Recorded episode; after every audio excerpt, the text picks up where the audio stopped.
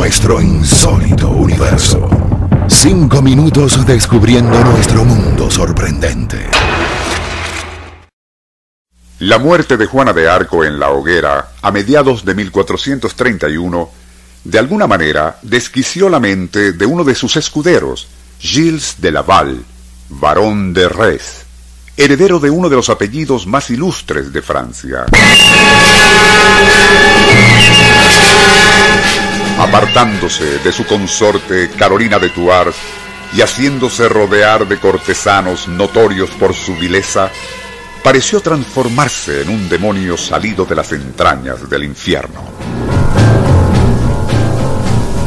Los detalles de sus crímenes y aberraciones, así como blasfemas orgías, canzones en su abominable monotonía, no merecen ser repetidos, pero bastará mencionar que hasta la sangrienta trayectoria de Elizabeth Bathory, mejor conocida como la Condesa Drácula, 1610, palidece ante los horrores cometidos por Gilles de Res.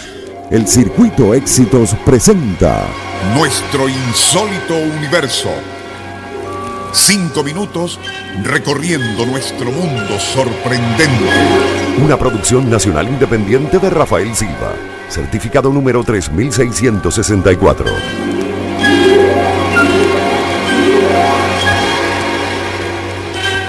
De haber dependido aquellas macabras abominaciones que cometía Gilles de Res únicamente de la justicia civil, nada le hubiera detenido, ya que gozaba de los privilegios de la nobleza y el poder. Ocurrió, sin embargo, que su considerable fortuna y posesiones siempre habían sido vistos con envidia y codicia por otros señores feudales, como Jean, duque de Bretagne, así como Jean de Lestrois, obispo de Nantes. Aprovechando el escándalo que provocó de Res al secuestrar y mantener prisionera, sufriendo todo tipo de torturas, a una joven burguesa y la consiguiente denuncia de sus familiares, se libró una orden de arresto contra de Res y sus cómplices, especialmente Roger de Viqueville, un torvo y vicioso quiromante, así como Francesco Prelati, quien se autodenominaba alquimista y astrólogo. Durante el proceso, Gilles de Res negó ser culpable de rapto y torturas, admitiendo únicamente seducción y ocultismo. Confiados en la inmunidad que le brindaban sus títulos y apellidos, acudieron confiados e insolentes a las audiencias. No contaban, sin embargo, que el codicioso obispo de Nantes se las había ingeniado para que los interrogatorios fuesen transferidos a la jurisdicción de la Iglesia por el cargo de ocultismo y seducción, y ello permitió que interviniera la Santa Inquisición.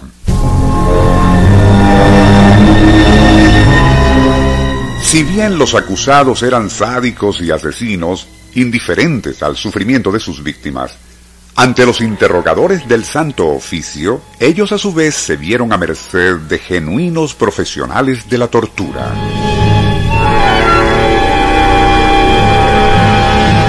Fue así como, y solo en cuestión de horas, aquellos altaneros indiciados, quienes habían proclamado cínicamente estar por encima del bien y el mal, pasaron a ser balbuceantes guiñapos que tras confesar y traicionarse mutuamente, lloriqueantes suplicaban misericordia.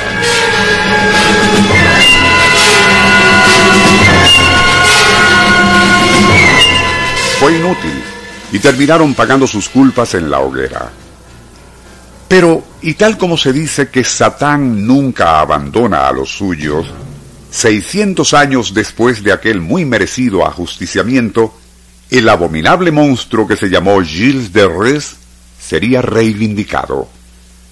En noviembre de 1992, un tribunal de arbitraje reunido en París dictaminó que aquel juicio e interrogatorio seguido a Gilles de Res por sus crímenes había sido, y citamos, de corte estalinista. De allí su confesión de que había asesinado a más de 1.200 personas al ser obtenida bajo tortura, en realidad no debía ser considerada como voluntaria y por lo tanto era nula. Ante semejante como inaudita conclusión, 600 años después de los hechos, el historiador francés Jacques Legoff ha insistido en que la evidencia de los crímenes cometidos por Gilles de Res fue tan abundante y bien documentada que nunca hubo dudas de su culpabilidad, y ese intento de reivindicarlo más bien indica que entonces como ahora, el dinero y las influencias siguen siendo decisivas a la hora de burlar a la justicia. El Circuito Éxitos presentó Nuestro insólito universo. Cinco minutos recorriendo nuestro mundo sorprendente.